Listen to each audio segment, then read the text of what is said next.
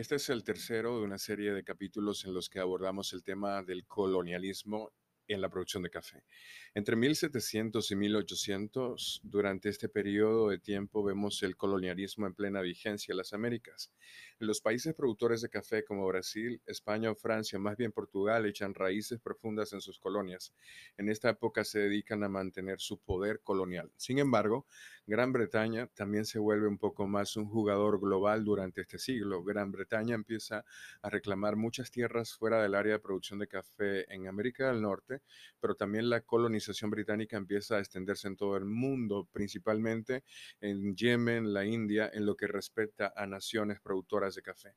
Hacia finales del siglo XVIII vamos a ver la base del colonialismo sacudirse un poco en las Américas por la Revolución Americana, así como por la lucha de la independencia que emerge en Haití. Y eso prepara el escenario para el siglo XIX y la ola de independencias que ocurre en las Américas. A principio del siglo XX, muchos países del siglo XIX, muchos países sudamericanos declararon la independencia de la corona española y también el mismo movimiento inició en Centroamérica. Hacia finales de ese siglo también tenemos a Brasil declarando la independencia de los portugueses. Como las Américas estaban reclamando la independencia, se puede notar el cambio del colonialismo hacia el otro lado del globo terráqueo, hacia el lado este. Así es realmente en el año 1800 cuando el colonialismo africano simplemente despega a una velocidad rápida.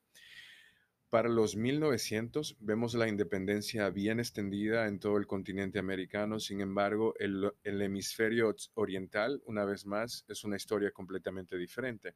La estructura de poder global se agita un poco con la Primera Guerra Mundial y al final de la Primera Guerra Mundial, Alemania, por un mandato de la Liga de las Naciones, debe renunciar a cualquiera de sus colonias en África y la mayor parte de esta tierra se divide entre Gran Bretaña y Francia causando una consolidación bastante fuerte del poder colonial en todo el continente africano, intensamente productor de café. Los sistemas de agricultura cambian radicalmente y toda la estructura de pagos de las sociedades cambia considerablemente en este periodo. Imagínense si en el lado africano entonces pueden seguir teniendo estas colonias, esclavos trabajando para ellos y precios más bajos. Y en América entonces ustedes tienen a los países centroamericanos productores de café lidiando con eh, asuntos políticos compitiendo contra un África que producía a todo nivel. Eso obviamente habla sobre cómo iba a afectar económicamente la dinámica de la producción, aunque el impacto no se viera precisamente en ese momento.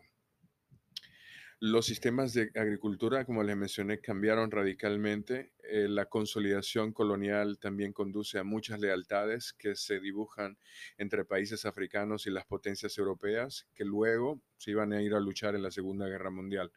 La Segunda Guerra Mundial termina alistando gran cantidad de soldados de África y cuando la guerra termina, como las Naciones Unidas buscan remodelar el orden mundial, ciertamente hay un guiño a la idea de independencia para muchas naciones africanas, cosa que no se completa por un largo tiempo. Además, ustedes van a ver muchos movimientos populistas democráticos que surgen después de la Primera Guerra Mundial, que se aceleran mucho luego de la Segunda Guerra Mundial, y eso preparó el escenario para el mapa del mundo moderno que conocemos hoy que es prácticamente unas ah, democracias tratando de salir de un concepto colonial e incluso monopolista o autoritario, como es el caso particular de República Dominicana.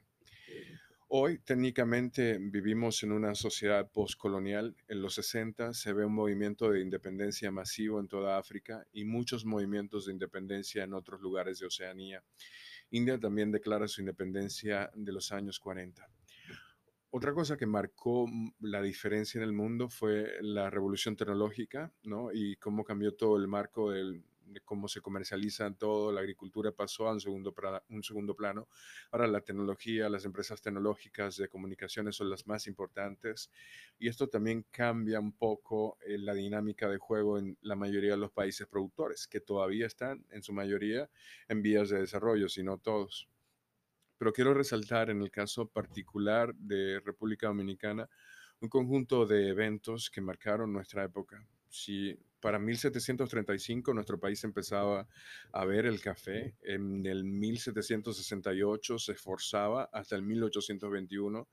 1768 a 1821 le vamos a llamar a esa época la época de los esfuerzos por consolidar la producción de café. Entre 1822 y 1867 vamos a ver un fomento de la producción entre 1868 a 1915, entonces el café dominicano se empieza a exportar con mucho auge. De 1916 al 52 vamos a ver cierta expansión por la seguridad económica que brindó el régimen de Trujillo y de 1952 a 1978 es una época fantástica porque como cayó el tirano, eh, las empresas capitalistas heredan los patrimonios, cuotas de exportación, se industrializa el país, pero cuando llega 1980 existe una división clásica entre aquello de lo que habíamos hablado, pequeños productores, grandes productores, exportadores, pequeños productores, y desde entonces esa batalla nunca, nunca ha logrado una solución.